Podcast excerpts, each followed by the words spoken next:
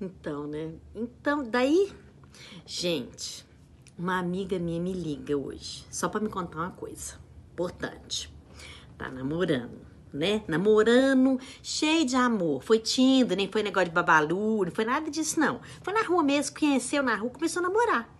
Menina, ela é toda cabeçuda, cheia de livro dentro da cabeça, uma coisa impressionante. Fica até difícil conversar com ela. Eu fico treinando, sabe? Pra falar com ela. Treino, treino.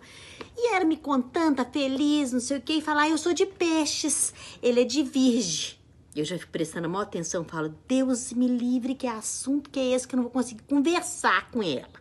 Me fala que é de peixe, de virgem, que ela tem lua no Vênus.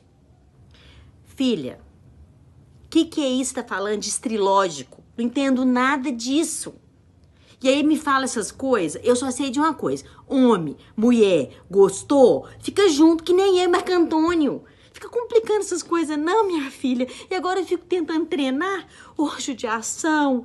Eu tenho que treinar até esse negócio de astrológico pra ficar bem na fita, filha. Que coisa complicada. Só namora, viu?